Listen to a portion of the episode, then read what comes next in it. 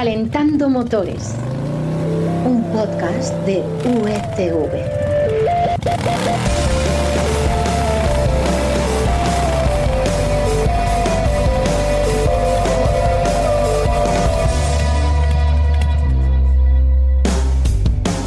Hola, bienvenidos una vez más a Calentando Motores, el podcast en el que te vamos a explicar de forma breve, clara y sencilla los temas que más nos han ocupado a lo largo de esta semana respecto al mundo del motor. Y esto, claro, es algo que sería imposible sin los expertos de unidad editorial que están aquí con nosotros y sin una información que ¿de dónde la hemos sacado, Florian? Pues como siempre, de las secciones de motor del mundo y expansión y la web de referencia de todos nuestros oyentes, Marca Coches. Eso es, donde aparece todo, todo, todo lo importante que afecta al mundo de las dos y las cuatro ruedas. Soy Carlos Espinosa y esta semana viene con su dosis de polémica, porque parece que últimamente eh, es que no tenemos una semanita tranquila. ¿Y qué es lo que nos incordia muchísimo? Pues los precios a los que se ha puesto la gasolina. Por ello, queremos comentarte lo que ya se está haciendo en otros países europeos para que al final no nos cueste tanto llenar el depósito. Vamos a hablar también de esta tormenta de arena que hemos vivido en España. ¿Qué debemos hacer para que no acabe dañando nuestro coche? Lo veremos. Y terminaremos hablando de Nerva, una moto eléctrica que puede ser tuya mediante una fórmula de adquisición un poco original. Tenemos estos temas en el maletero, temas muy interesantes, así que pulsamos el botón de contacto, cogemos bien el volante o el manillar, esperamos a que el semáforo se ponga en verde y arrancamos.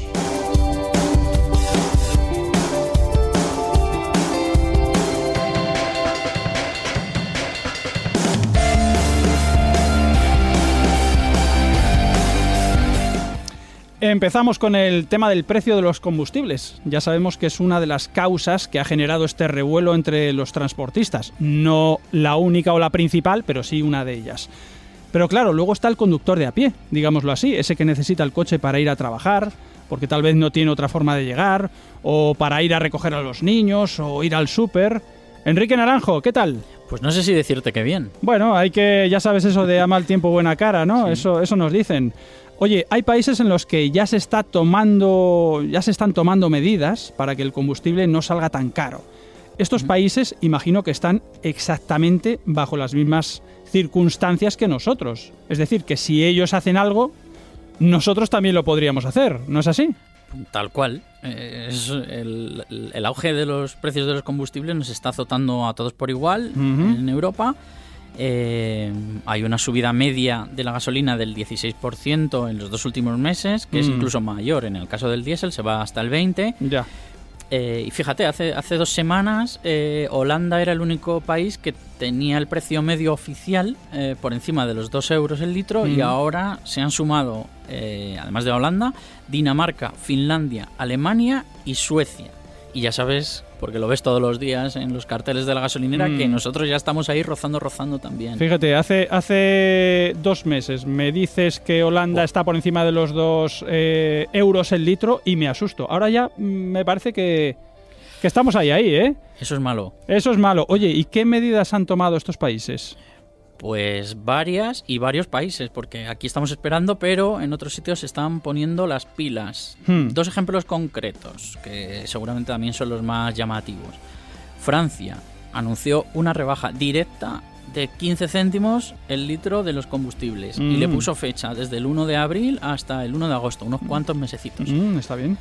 Eh, Portugal, que lo tenemos al lado, eh, va a quitar el impuesto especial a los carburantes y eh, a cambio pues establecerá uno que se irá ajustando cada semana pues eh, respondiendo al- a, la, a la subida o la bajada A la de demanda también, ¿no? Supongo. Sí, a todos estos factores Mm. que están modificando los precios se va a ir eh, ajustando para intentar rebajar ese coste. Y sobre Mm. todo, en Portugal es muy interesante también, al final, una subvención directa como la de Francia, que ya la tenían puesta, se llama Auto Voucher, ya la tenían vigente antes de, antes de la guerra, porque ya sabemos que los precios habían subido incluso antes, pero que ahora eh, va a ser todavía más jugosa. 40 céntimos por litro de descuento. Wow. Eso sí, con un tope ¿eh? de 50 litros al mes, pero bueno, es un dinerito. Bueno, pero es que además hay gente que con 50 euros al. eh, perdón, con 50 litros al mes tiene de sobra si no, si no te vas de viaje para los, Fíjate, bueno, para los pequeños trabajos. 40 centímetros menos. Oye. ¿y qué pasa con España? A ver, Pues mira, eh, una de cal y una de arena. a ver. La de cal, que creo que es la mala, aunque siempre tengo O dudas. sea, la de ca- no, dicen que la, de- la mala es la de arena, Bueno, pero pues bueno, tú mismo. Venga, pues, pues, la- pues vale, te voy a hacer caso. La de cal entonces es la buena, ¿no?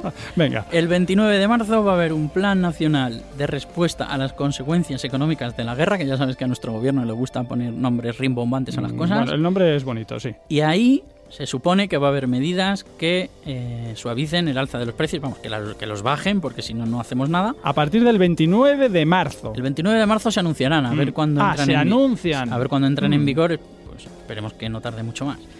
Eh, bueno, eh, esperamos una bajada en precio de los combustibles. Eh, no se ha dicho si se va a hacer bajando el impuesto de hidrocarburos o bajando el IVA. Entre los dos, esto hay que saberlo, yo creo que ya todo el mundo lo sabe, pero recordamos, entre los dos impuestos, casi el 50% del precio que pagamos por cada litro va a las arcas del Estado. Es que es mucho, ¿eh? Oye, y mientras llega esta, esta rebaja, ¿hay algún día, no sé, u hora en el que repostar nos salga más barato?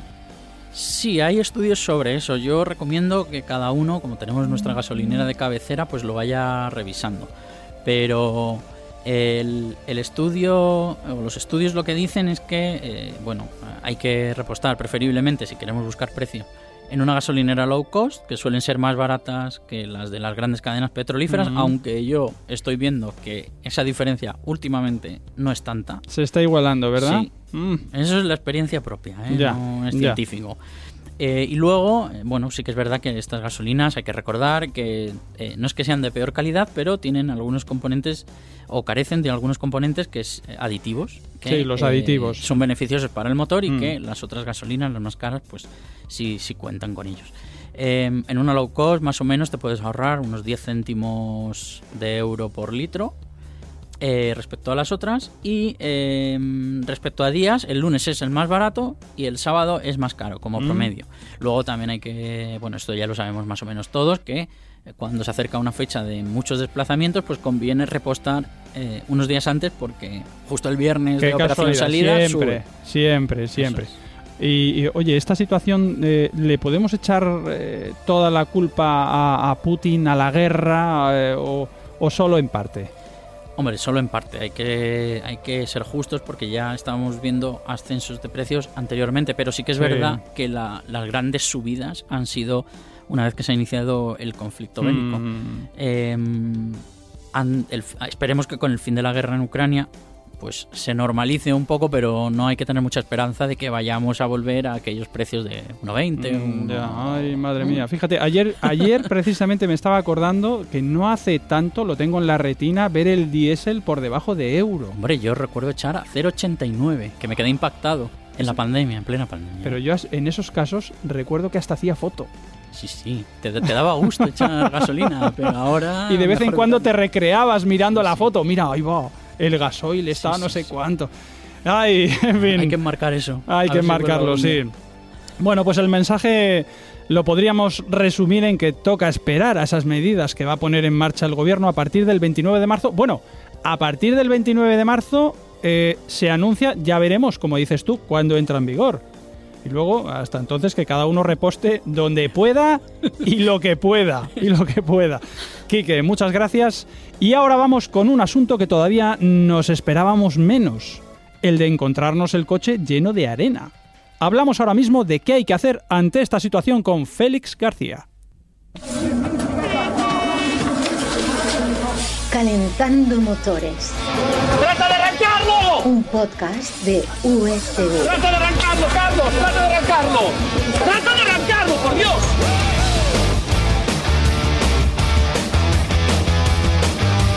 Menuda tormenta de arena y barro hemos tenido en España, que esto por cierto no es tan raro en Canarias, pero claro, sucede en la península y entonces lo vivimos también en primera persona y lo sufren también nuestros coches, porque puede resultar en cierta forma dañino, dañino para ellos. ¿No es así, Félix?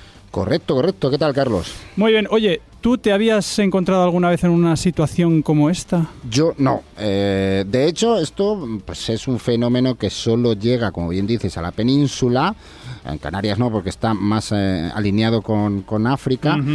De esta forma tan potente y, y así por todo el país, eh, una vez, pues cara muchos años, muchas décadas, ¿no? Mm. Si mi, mi familia del País Vasco han flipado porque porque hasta allí ha llegado que dicen, Madre "¿Pero mía, ¿qué pasa fíjate. aquí si esto no está cerca de África? Polvo sahariano. Pero bueno, nos ha tocado vivirla en este momento en el, en el que parece que todo el mundo está, pues eso, un poco loco, ¿no? Mm, Oye, ¿por qué pasa esto? Pues porque ya sabes que en el Sáhara hay mucha arena como buen desierto que es. Eso y es. nos ha llegado desde allí una corriente de aire caliente que se ha mezclado con una borrasca y que al descargar agua pues ha hecho eh, que, que ese polvo en vez de agua pues caiga prácticamente barro o arenilla, ¿no? Mm, Oye, ¿y qué debemos hacer si nos encontramos el coche marrón? Pues eh, la primera recomendación es que lo laves en cuanto tengas un ratito eh, para ello, ¿no? Cuanto antes. Eh, de hecho, antes incluso de lavarlo, lo primero que hay que hacer sería pues limpiar los cristales. Claro. Pero no con los limpias directamente, porque puedes rayar el cristal, porque la arenilla pues a lo mejor tiene piedritas, ¿no? Eh, y, y puedes, puedes liar la parda, vamos. Una botella de agua por el cristal eh, puede ser una solución, o un calderito del cubo de agua, y así pues le quitas un poco y llegas hasta llegas hasta la gasolina o ya podrías darle al limpia, ¿no? Y luego lo que decimos, eh, lavarlo en cuanto puedas. ¿Por qué? Pues porque la arena se va adhiriendo cada vez más eh, a la chapa, se puede meter por los conductos a través del radiador, en fin, puede provocar daños, ¿no? Sí. ¿Se puede lavar en el túnel o en estos casos es mejor lavar a mano? Es mejor a mano. eh, y bueno, ya si eres muy meticuloso, pues con una valleta de microfibras que recoge Sí. todo, todo, todo lo que haya, ¿no? Y así no rayas, ¿no? Eh, o, o bueno, si te vas al típico tren de lavado, pero manual con la pistola de agua, ¿no? Claro. Eh, si quieres meterlo en el túnel, no es mala solución, te va a quedar todo muy limpito, pero primero debes darle con la pistola a todo el barrillo porque si no, insisto, puede rayarte, pues eso, la primera capa ¿no? de la pintura metalizada. Mm. Luego ya se encargará el túnel de lavado, pues ya de, de maqueártelo, ¿no? Hmm. Oye, ¿puede afectar de alguna otra forma a nuestro coche todo este, toda esta tormenta de arena y, y de polvo? Pues sí, pues sí, ¿te acuerdas de, de Cumbre Vieja? Me acuerdo. Pues eso, los daños que podría generar la ceniza del volcán son los mismos que puede provocar esta calima cargada de arena. Es decir, que sobre todo en aquellas zonas en las que la cantidad de arena y barro han sido más altas, como por ejemplo pues en la zona sur de Andalucía, Almería, en Granada, convendría echar un vistazo al filtro del aire. No tardas nada, o sea, y lo limpias, vamos, Mm. con el típico así un poco pues el soplido, ¿no? Que hacemos. eh, Con un compresor, a lo mejor, de, Eh, mejor. de la gasolinera. Mejor, correcto. Aunque recordar que eso ya cuesta pasta, que hay que meterle un eurito al- ¿eh? Que el aire, el aire no es gratis, ni el que respiramos. Le podemos dar un simple soplido, como digo, eh, o, o hacerlo lo del compresor, ¿no? Pero lo importante es limpiarlo porque si no vas a provocar, a lo mejor incluso en alguna ocasión, que el coche vaya a golpes, que no te entre, ¿no? Entonces ya puedes liarla más parda y la avería sería más gorda, ¿vale? Entonces, lo, fundamental es eliminar el aire de zonas complicadas como, por ejemplo, el radiador, porque de esa forma nos aseguramos que nuestro coche pues refrigerará y no tendremos averías gordas. Buen consejo, sobre, bueno, sobre todo lo del filtro del aire, eso es sencillísimo, eso lo he hecho yo un montón de veces. Sí, sí, sí, Eh, sí. abres la, la tapa del filtro, limpias... De eh, lo poco que podemos tocar ahora mismo en un poco, coche nuevo, ¿eh? De lo poco. Rellenar agua y poco más, de limpia. Sí, hasta pronto, Félix. Y ahora vamos con Florian, que nos va a hablar de Nerva, una joven empresa española de motos que echa a andar en esto de la movilidad eléctrica con una oferta, digamos, muy curiosa.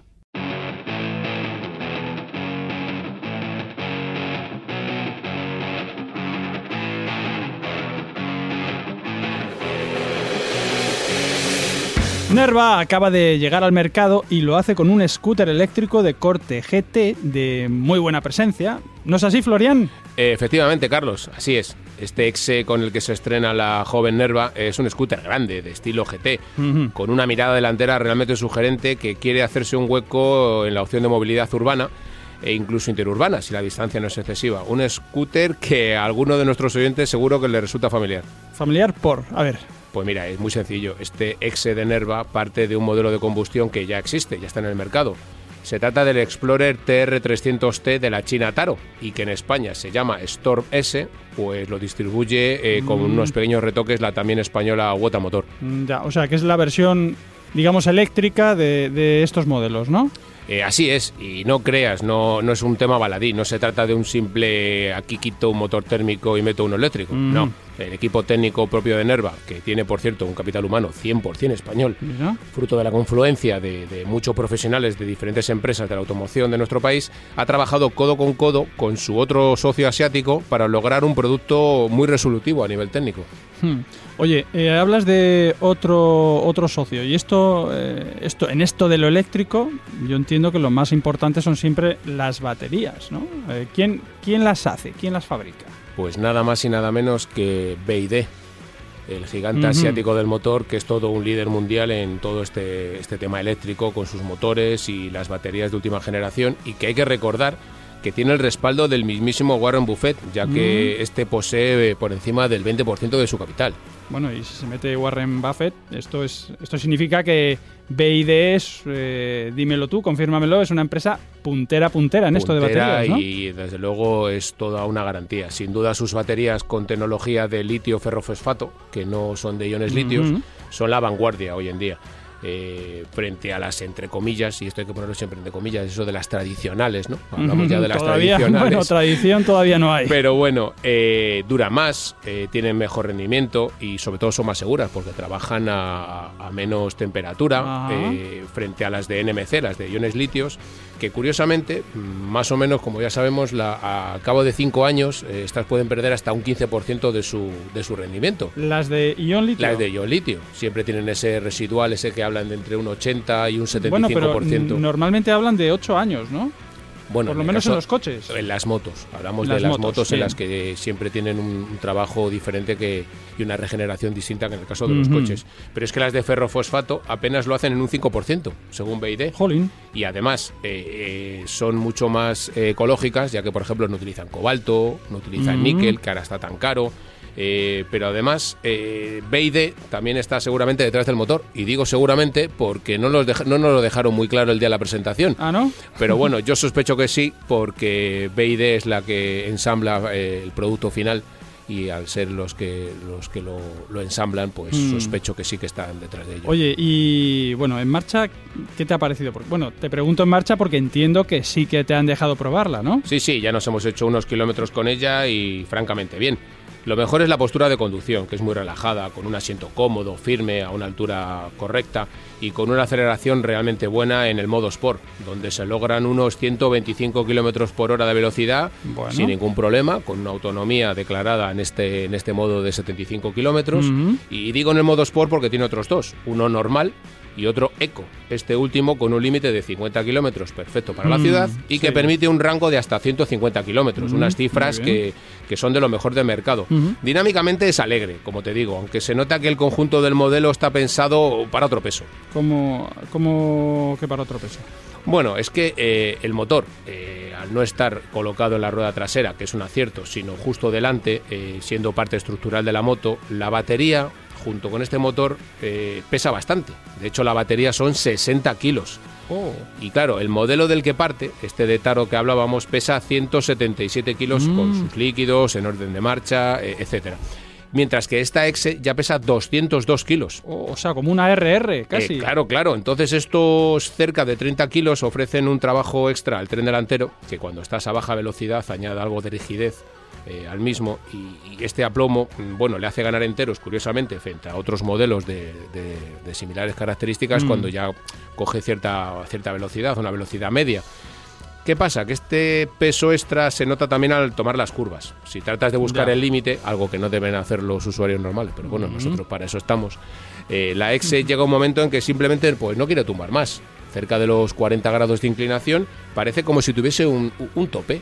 Un O tope casi parece de seguridad. No le van las curvas. Sí le van las curvas, pero si las llevas muy muy al extremo hay que hay que hay que notar que ya te digo, tiene como una especie de tope. Estos kilos yo creo, yo no soy un súper experto, pero creo que este exceso de, de peso o este peso extra sobre el tren delantero hace que empuje la rueda hacia adelante y simplemente pues llega un momento en el que la rueda no quiere girar más, no quiere Ya. tumbar más. Ya. Oye, aparte de esto, ¿hay algo más que no, no te haya convencido? Bueno, no es que no me guste, que luego me van a criticar que si me pongo muy tiquismiquis. Pero claro, digamos que me extrañaron algunas cosas. Si bien la unidad que probamos era un producto final de esta Sexe y que previsiblemente saldrán a la venta en breve, ya que están buscando los concesionarios, este es un proyecto que ya está en marcha. eh, para esta primavera llegarán seguramente con unas piñas nuevas, o, deben- o por lo menos deberían, ya que las que probamos pues no corresponden a este modelo, corresponden al modelo de combustión. Eh, Mm. Algunos botones no tenían funcionalidad, lógicamente. Ya.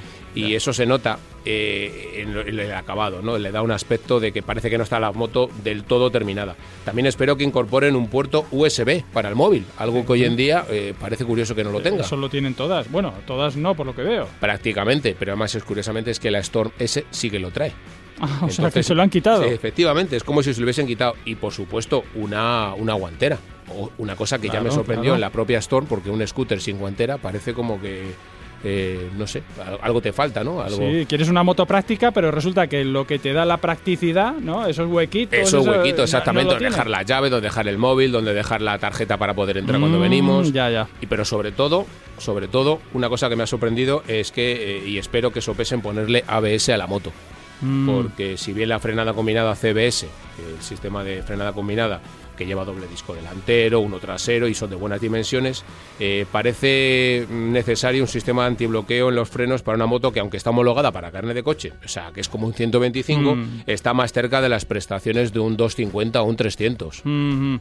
Oye, y ahora cuéntame eso del precio variable, a ver, que yo lo entienda, porque eh, me lo has adelantado, pero no termino de, de- de entenderlo. A ver, cuéntame. Es que eso este, este es otro de los puntos que me genera dudas.